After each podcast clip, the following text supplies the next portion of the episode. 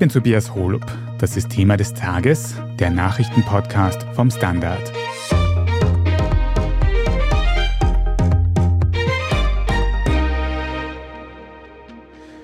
Der burgenländische Landeshauptmann Hans-Peter Doskozil hat die Mitgliederbefragung in der SPÖ knapp gewonnen. Ob er deshalb auch Parteichef wird, das ist allerdings noch nicht fix. Denn der zweitplatzierte Dreiskirchener Bürgermeister Andreas Babler will eine Kampfabstimmung am Parteitag nächste Woche. Wir sprechen heute darüber, wer von den beiden dort die besseren Karten hat und ob die Fans der unterlegenen noch Parteichefin Pamela Rendi-Wagner dabei den Ausschlag geben könnten. Redaktionsschluss für diesen Podcast war 15 Uhr am Dienstagnachmittag. Gerald John, du und deine KollegInnen in der Standard-Innenpolitik-Redaktion haben gestern am Abend sehr viel zu tun gehabt, weil eben da das Ergebnis der SPÖ-Mitgliederbefragung nach langem Warten an die Öffentlichkeit gekommen ist. Kannst du uns nochmal zusammenfassen? Was ist denn da jetzt rausgekommen und wie knapp war dieses Ergebnis jetzt wirklich? Naja, es klingt mittlerweile ja fast schon ein bisschen abgedroschen, aber weil SPÖ-Chefin Randy Wagner heute diese Formulierung wieder gebraucht hat, zitiere auch ich einen legendären Sager des Bundespräsidenten, arschknapp ist es geworden. Und zwar Hans-Peter Tosco zählt die Nummer 1, hat 33,7 Prozent der Stimmen, das sind 36.000 rund Stimmen der Mitglieder. Andreas Babler hat 31,5 Prozent, also ist nur etwas mehr als zwei Prozentpunkte dahinter, 33.700. Und Pamela Rendi-Wagner ist nur um 175 Stimmen hinter Babler gelegen, also hat 31,4. Viel knapper geht es wirklich nicht. Aber trotzdem, Hans-Peter Doskozil liegt auf dem ersten Platz Bedeutet das jetzt, dass er auf jeden Fall fix SPÖ-Chef wird? Nein, das heißt es nicht automatisch. Denn formell hat ja die Mitgliederbefragung keine verbindliche Funktion. Laut Statuten entscheiden über den Vorsitz in der SPÖ die Delegierten des Parteitags. Es wurde dem Bundesgeschäftsführer Deutsch zwar immer ein bisschen despektierlich ausgelegt, wenn er das gesagt hat, aber er hat nicht zu Unrecht immer gesprochen, dass die Mitgliederbefragung eigentlich nur ein Stimmungsbild bringt. Deswegen hat die SPÖ, als er sich ja zu diesem Basisvotum entschlossen hat, gleichzeitig auch einen außerordentlichen Parteitag angesetzt. Und der wird am 3. Juni laut heutigem Stand in Linz stattfinden. Das heißt, an diesem 3. Juni könnte es dann schlussendlich sein, dass doch wieder alle genannten Kandidaten erst wieder gegeneinander antreten, oder wie? Theoretisch ja, aber eine hat ja bereits aufgegeben. Also Pamela Rendi-Wagner hat heute verkündet, dass sie ihre vor der Mitgliederbefragung genannte Ankündigung auch wahrmacht, dass sie bei jeder noch so knappen Niederlage zurücktreten wird, also gehen wird. Also sicher nicht antritt beim Parteitag und das hat sie halt bekräftigt. Aber zwischen Doskozil und Babler könnte es dann doch wieder zur Kampfabstimmung kommen auf diesem Parteitag. Ja, Babler hat das ja bisher immer signalisiert und er hat auch nach der Mitgliederbefragung nicht etwas völlig anderes gesagt. Egal, wie man heute da gestimmt hat, aber das ist kein gutes Ergebnis und kein klares Ergebnis für alle miteinander, für die Sozialdemokratie. Deswegen werbe ich weiterhin äh, für Klarheit. Und der Klarheit heißt Mitgliederentscheidung, eine absolute Mehrheit für Kandidat oder Kandidaten. Er hat immer gemeint, bei einem knappen Ergebnis will er zu einem Showdown antreten. Was er eigentlich will, wäre eine Stichwahl Wahl in Form einer zweiten Runde der Mitgliederbefragung.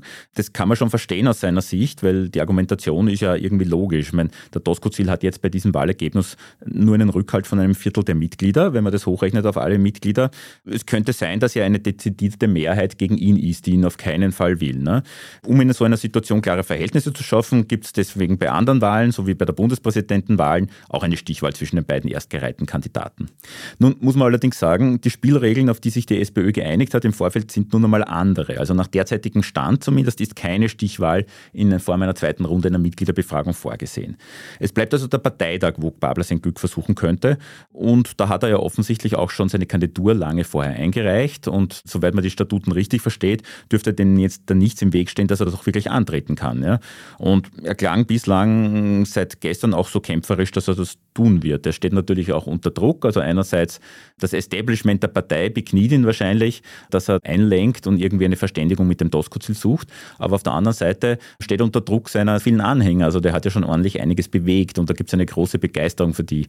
Und die erwarten sich jetzt, dass er wirklich antritt. Ja, weil Doskozil ist für viele einfach ein bisschen ein rotes Tuch, weil er als Rechtsausleger gilt. Dazu können wir dann eben ja noch reden. An dieser Stelle muss ich allerdings auch anmerken, was ich jetzt sage, ist der Stand von jetzt in dem Moment, in dem wir jetzt reden, tagen aber auch gleichzeitig Präsidium und Vorstand der SPÖ, die überlegen, wie es weitergehen soll. Auch Babler ist dort dabei und wie wir aus den letzten Wochen gelernt haben, sind der Fantasie da kaum Grenzen gesetzt, dass es dort nicht doch noch irgendeine überraschende Wendung geben könnte. Du hast es schon gesagt, wir produzieren diesen Podcast Dienstagmittag, Dienstagnachmittag. Um 15 Uhr ist Redaktionsschluss. Und da tut sich aktuell wirklich noch ganz viel. Zuerst hat es geheißen, Andreas Babler will auf jeden Fall bei dem Parteitag antreten. Kurz vor Redaktionsschluss hat es dann aber auch noch sehr hitzige Debatten gegeben innerhalb der Parteigremien, wie genau vorgegangen werden soll. Also für die aktuellsten Infos unbedingt auf der Standard.at nachschauen. Aber Gerald, habe ich das jetzt richtig verstanden? Aus Sicht von Hans-Peter Doskozil ist das jetzt nicht das optimale Szenario. Dem wäre es am liebsten gewesen, wenn jetzt einfach nach dieser Mitgliederbefragung Schluss gewesen wäre und dieses Ergebnis ihn quasi zum Parteichef gemacht hätte, oder? Genau, das sagt er auch immer, weil er meint, das gehört respektiert, die Basis hat gesprochen. Er hätte ja auch, so hat er es zumindest angekündigt, bei einem knappen Ergebnis klein beigegeben. Also wenn er hinten gelegen wäre, hätte er gesagt, zu respektieren, dann gewinnt eben ein anderer. Und das fordert er jetzt von Babler. Trotz alledem möchte ich an dieser Stelle schon betonen, dass es ein Ergebnis ist, das aufgrund einer demokratischen Wahl, aufgrund eines demokratischen Prozesses herbeigeführt wurde, dass es ein Mehrheitsergebnis ist und ich hoffe, dass dieses Mehrheitsergebnis auch entsprechend von den Gremien in weiterer Folge, speziell morgen Präsidium und auch Vorstand, seinen Niederschlag findet.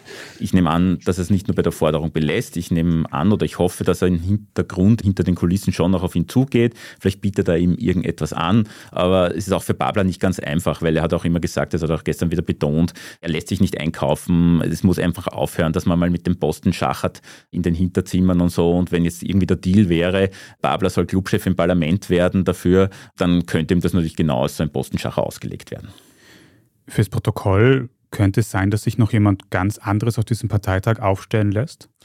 Kann sein, ist aber unwahrscheinlich. Also so wie ich das Statut interpretiere, kann jeder antreten auf so einem außerordentlichen Parteitag, der von den Delegierten mit einer Mehrheit zugelassen wird.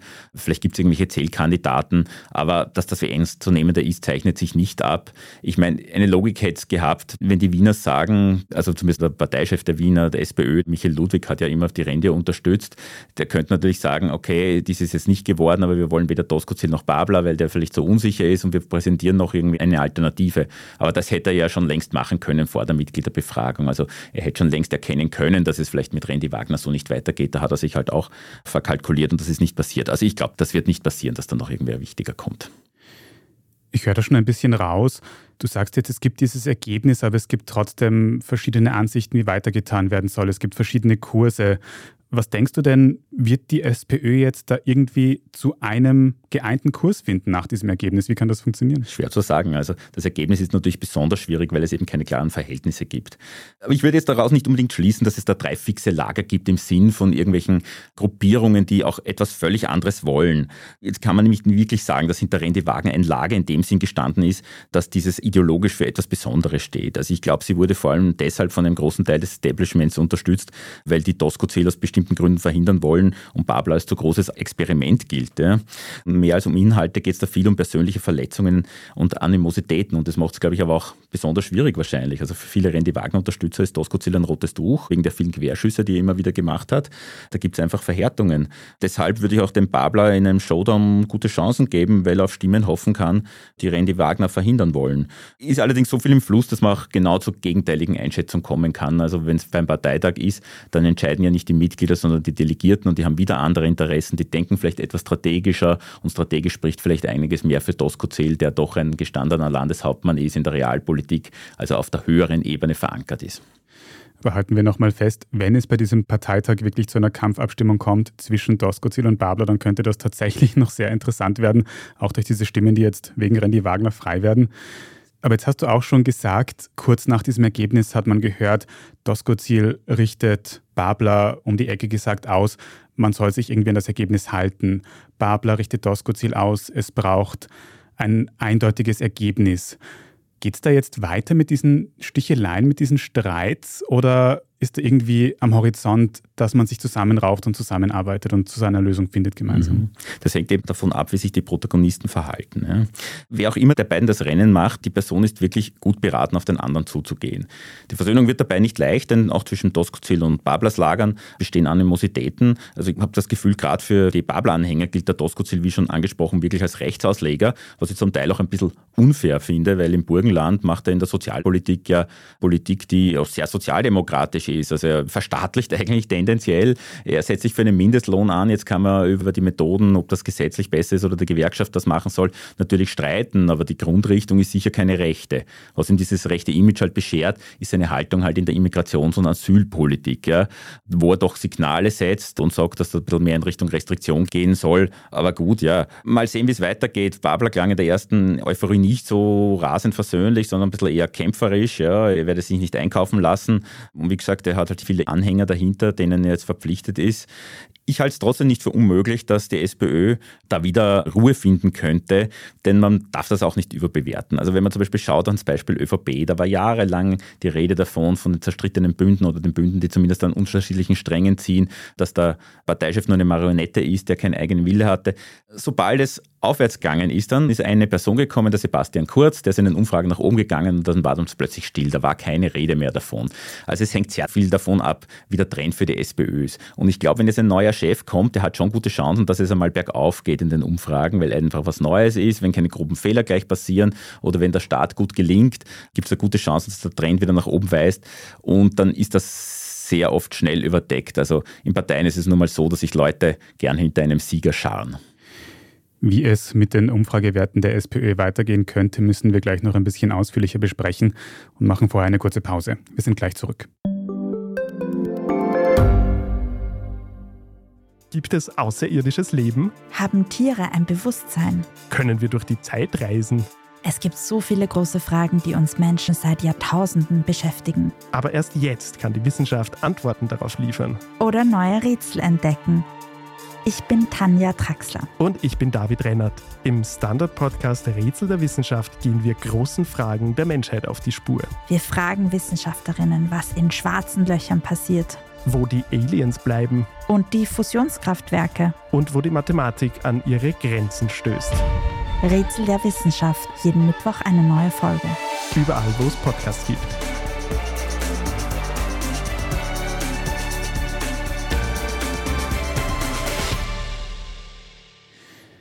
Gerald, bevor wir jetzt nochmal im Detail über die Inhalte der SPÖ in Zukunft reden, nochmal kurz zur Klarstellung. Pamela Rendi-Wagner war auf dem dritten Platz bei dieser Mitgliederumfrage. Wie geht es denn jetzt für Sie genau weiter? Wird sie sich komplett aus der Politik zurückziehen oder was ist da geplant?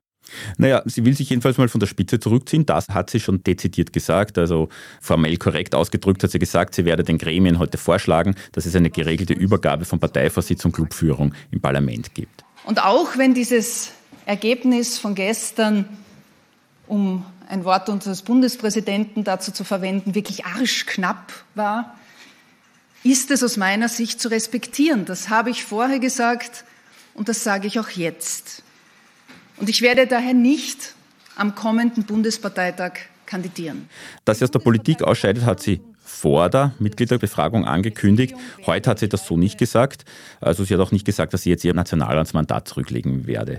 Da geht es natürlich auch um persönliche Absicherung. Ich meine das jetzt überhaupt nicht kritisch oder irgendwie despektierlich. Von irgendwas muss die Frau Rendi Wagner auch leben.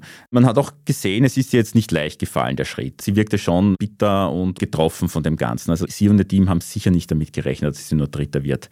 Wobei es für mich schon ein bisschen ein Rätsel ist, woher diese Selbstsicherheit resultiert. Also man musste in den vergangenen Wochen oder Monaten Monaten oder sogar Jahren wirklich nicht weit in die SPÖ hineinhören, um Kritik zu hören. Also das waren kaum Menschen in der Funktionärsschicht zumindest, die jetzt voll begeistert waren von der Rende Wagner, also die ein bisschen hintergrundmäßig gesprochen haben. Mir schleierhaft, wie man da glauben konnte, dass es da so quasi so eine stille Mehrheit für mich gibt. Denn wenn etwas in der Funktionärschicht schwelt, dann spiegelt sich das naturgemäß oder könnte man meinen schon auch in der Basis wieder. Und Sie hat aber dann nicht wirklich ein Angebot an die Unzufriedenen gemacht. Also man hat nicht irgendwie gemerkt, dass sie sagt, so, sie weiß, es ist nicht alles perfekt, aber wir wollen das und das machen, vielleicht personell irgendetwas ändern. Das Einzige war, sie hat gesagt, der sehr, sehr umstrittene Bundesgeschäftsführer Deutsch bekommt einen zweiten Bundesgeschäftsführer, aber hat auch nicht gesagt, wer das jetzt sein soll oder für welchen Zeitraum und wie genau. Also das war jetzt kein ernstzunehmendes Angebot. Jetzt reden wir hauptsächlich über SpitzenkandidatInnen und vielleicht noch über Bundesgeschäftsführer. Aber siehst du eigentlich eine Möglichkeit, dass es in Zukunft in der SPÖ eine Art Team gibt, das vielleicht Doskozil die Parteiführung übernimmt, aber auch Babler, vielleicht eben jetzt auch Randy Wagner, wenn sie sich bisher noch nicht ganz zurückgezogen hat, aktiv mitarbeiten, inhaltlich in der SPÖ?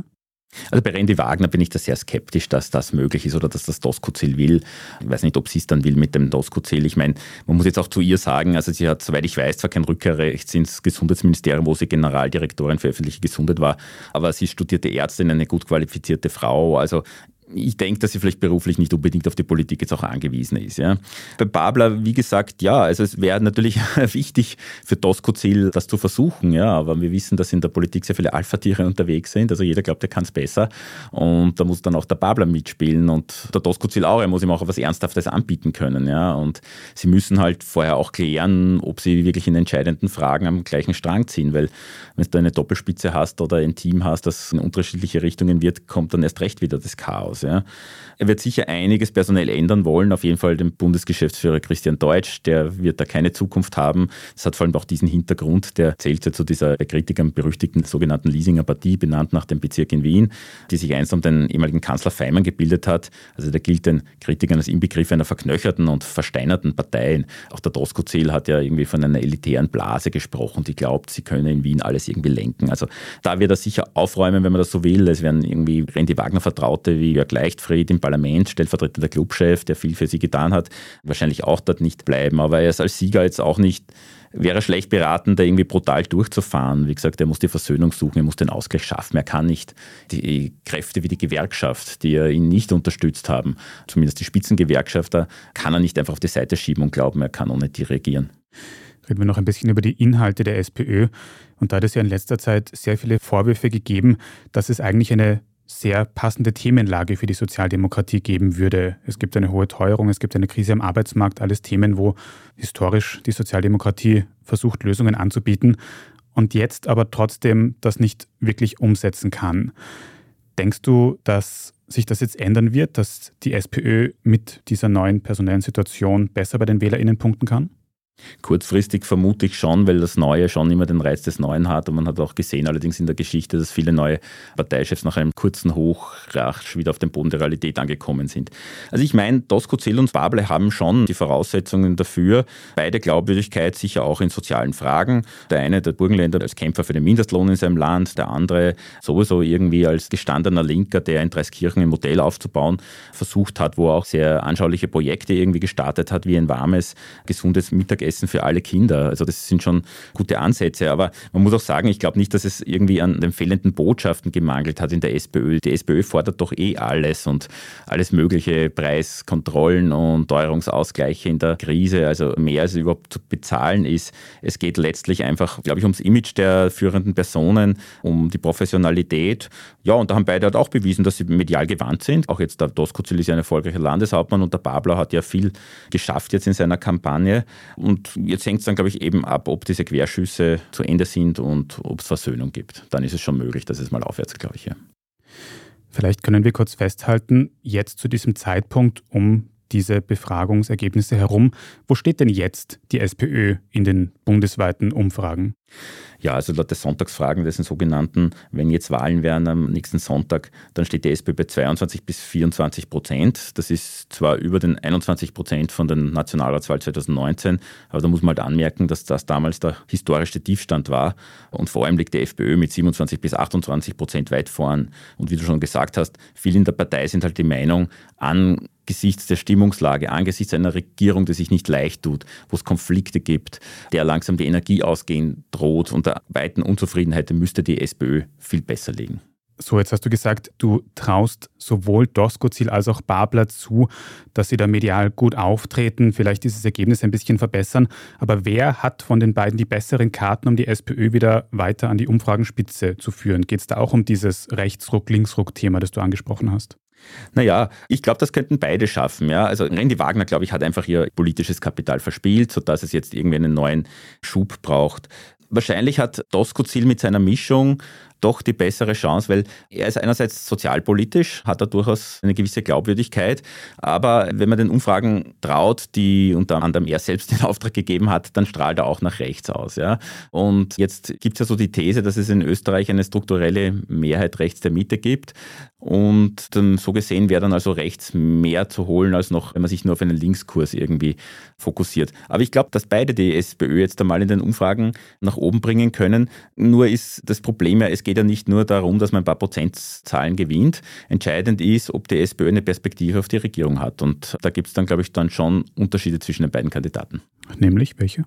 Naja, wie gesagt, wenn Doskozil nach rechts ausstrahlt, dann hat diese These, die er auch in seinem Wahlkampf, wenn man so will, für die Mitgliederbefragung gebracht hat, schon große Plausibilität, dass nur jemand, der auch ein bisschen fürs Bürgerliche, für Wähler rechts der Mitte attraktiv ist, eine Mehrheit jenseits von Schwarz-Blau zusammenbringen kann. Warum, habe ich eh schon gesagt, strukturelle Mehrheit rechts der Mitte. Man verliert dann vielleicht links ein bisschen was, aber die linken Stimmen holen dann halt die Grünen oder die Neos, wenn man die als linke Partei sehen will, ab. Und so könnte es sich dann zumindest die Theorie eine Mehrheit ausging gegen Schwarz-Blau. Wenn ich dagegen einer bin wie der Babler, der vor allem mit einer Rückbesinnung auf die Sozialdemokratie, auf die Stolz und Würde dieser alten Bewegung argumentiere, dann werde ich sicher links eine große Fangemeinde haben. Aber es kann halt dann so ausgehen, dass ich halt hauptsächlich von den Grünen Stimmen hole. Und dann schnellt vielleicht die SPÖ um ein paar Prozentpunkte in die Höhe, aber es ist ein Nullsummenspiel koalitionär und Schwarz-Blau könnte dann trotzdem eine Mehrheit haben. Also ich glaube, das in der Theorie und das hat schon was für sich, dass dieser Punkt schon für den Tosco-Ziel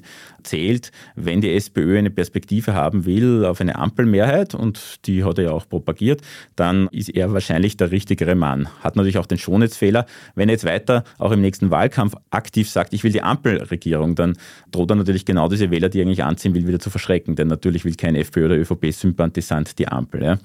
Also auf dem Papier trotzdem würde ich da einen Pluspunkt für den Tosco-Ziel die besseren Chancen geben. Aber man muss natürlich dazu sagen, man hat in vielen Ländern gesehen und auch bei uns, es ist in den letzten Jahren so viel in den politischen Landschaften passiert, hat so viele Umwälzungen gegeben, so viel Unerwartetes ist passiert.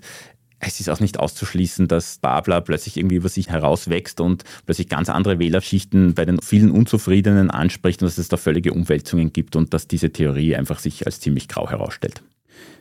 Gerald, wie ist deine persönliche Einschätzung? Wer wird SPÖ-Chef? also ich habe gestern geschrieben, dass der Babler vielleicht die besseren Chancen hat im Fall eines Parteitags, aber es ist jetzt derartig viel im Fluss, dass ich mir jetzt eigentlich keine fixe Prognose zutraue. Dann Gerald John, danke dir für das Gespräch. Dankeschön. Wir machen jetzt dann gleich noch weiter mit unserer Meldungsübersicht und sprechen über den Prozess gegen die Ex-Ministerin Sophie Kamersin, der heute zu Ende geht. Wenn Sie, liebe Zuhörerinnen und Zuhörer, in der Zwischenzeit aber schon unsere journalistische Arbeit hier beim Standard unterstützen möchten, dann können Sie das machen, indem Sie ein Standard-Abo abschließen. Das geht sowohl für die gedruckte Zeitung, für die Website oder auch, wenn Sie Thema des Tages über Apple Podcasts hören, dann kann man dort ein Premium-Abo abschließen und Sie in Zukunft ohne Werbung hören und vor allem sehr unterstützen. Also vielen Dank dafür. Wir sind gleich wieder da.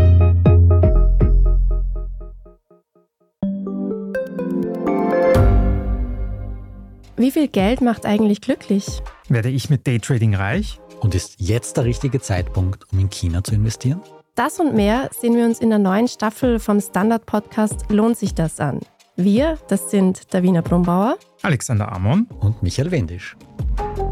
Und gemeinsam mit Expertinnen und Experten fragen wir uns, wie ein Pyramidenspiel funktioniert, was eigentlich ein Baby kostet und ob es sich lohnt, in eine Steueroase auszuwandern. Lohnt sich das? Der Standard-Podcast über Geld findet ihr jeden Dienstag auf allen gängigen Podcast-Plattformen. Und hier ist, was Sie heute sonst noch wissen müssen. Erstens, der aktuelle Gerichtsprozess gegen die Ex-Ministerin Sophie Kamersin soll heute am Dienstag zu Ende gehen. Die Vorwürfe, Kamersin soll bei Studien für das Sportministerium Scheinangebote forciert haben und außerdem ein Entgelt für Ex-MinisterInnen kassiert haben, obwohl sie gleichzeitig unerlaubterweise andere Einkünfte hatte. Das Urteil im Prozess wird für Dienstagnachmittag erwartet. Zu Redaktionsschluss dieses Podcasts ist es noch nicht festgestanden. Aktuelle Updates gibt es immer auf derstandard.at. Vorerst plädiert Kamersin auf nicht schuldig und es gilt die Unschuldsvermutung. In jedem Fall werden die Ermittlungen im Umfeld von Sophie Kamersin weitergehen, denn was im aktuellen Prozess noch nicht verhandelt wurde, Kamersins mutmaßliche Verstrickung in das sogenannte Beinsharp-Tool, bei dem Inseratengeld für positive Berichterstattung über Sebastian Kurz geflossen sein soll. Zweitens, in der russischen Grenzregion Belgorod ist es zuletzt zu Beschuss gekommen. Mindestens sechs Menschen sind dabei verletzt worden. Die Behörden haben Terroralarm in dem Gebiet verhängt. Hinter den Angriffen dürften laut Geheimdiensten russische StaatsbürgerInnen stehen, die im Sinne der Ukraine Anschläge verüben. Im ukrainischen Fernsehen teilten die Gruppen mit, sie wollen schlussendlich eine entmilitarisierte Zone entlang der Grenze schaffen, um so zu verhindern, dass das russische Militär die Ukraine beschießt. Präsident Volodymyr Zelensky in der Ukraine bestreitet eine offizielle Verbindung zu den ukrainischen Behörden. Drittens, heute Dienstagmorgen wurde bei einem Bahnhof im Bundesland Salzburg ein toter Braunbär auf einem Bahngleis gefunden. Er dürfte von einem Zug erfasst worden sein. Ein Lokführer habe den Vorfall in der Nacht gemeldet, wie die Landesjägerschaft in Salzburg berichtet. Äußerlich sind keine starken Verwundungen des Tieres festzustellen. Es wird daher vermutet, dass es durch den Zusammenprall zu schweren inneren Verletzungen gekommen sein muss, an denen der Bär schlussendlich verstarb. Der Kadaver wurde bereits von den Gleisen entfernt. Nun wird er weiter untersucht, um mehr über die Todesursache des Tieres zu erfahren. Und viertens, diese Woche ist die erste Frau aus Saudi-Arabien auf der internationalen Raumstation ISS gelandet. Rayana Barnavi ist Biomedizinerin und nun zusammen mit mehreren anderen KollegInnen aus Saudi-Arabien ins Weltall geflogen. Barnavi beschäftigt sich mit der Stammzellen- und Brustkrebsforschung und wird auf der ISS mehrere Experimente in diese Richtung durchführen. Die komplett private Raummission dauert zehn Tage und der Flug setzt dabei nicht zuletzt auch ein wichtiges politisches Zeichen, weil Saudi-Arabien traditionell sehr konservativ ist und Frauen dort beispielsweise erst seit 2018 Auto fahren dürfen. Mehr dazu und alles weitere zum aktuellen Weltgeschehen können Sie wie immer auf derstandard.at nachlesen. Falls Sie jetzt noch nicht genug von Standard Podcasts haben, dann habe ich noch einen Hörtipp für Sie mit der Frage, ist Kunst eine gute Investition? Damit beschäftigt sich meine Kollegin Davina Brunbauer in der neuen Folge unseres Schwesterpodcasts Lohnt sich das? Sie spricht mit einer Expertin vom Auktionshaus Dorotheum und erklärt, wie man am besten in den Kunstmarkt einsteigen kann. Lohnt sich das, hören Sie überall, wo es Podcasts gibt. Wenn Sie dem Standard Podcast Team jetzt noch irgendwas sagen möchten, dann schreiben Sie gerne eine Mail an podcast.derstandard.at. Und wenn Ihnen diese Folge von Thema des Tages gefallen hat, dann abonnieren Sie uns am besten gleich auf Ihrer liebsten Podcast-Plattform, dann verpassen Sie auch keine weitere Folge mehr. Gerne auch eine nette Bewertung oder einen guten Kommentar dort lassen. Das hilft uns sehr dabei, dass uns in Zukunft noch mehr Menschen finden können. Vielen Dank dafür. Ich bin Tobias Holub. Danke auch fürs Zuhören und bis zum nächsten Mal.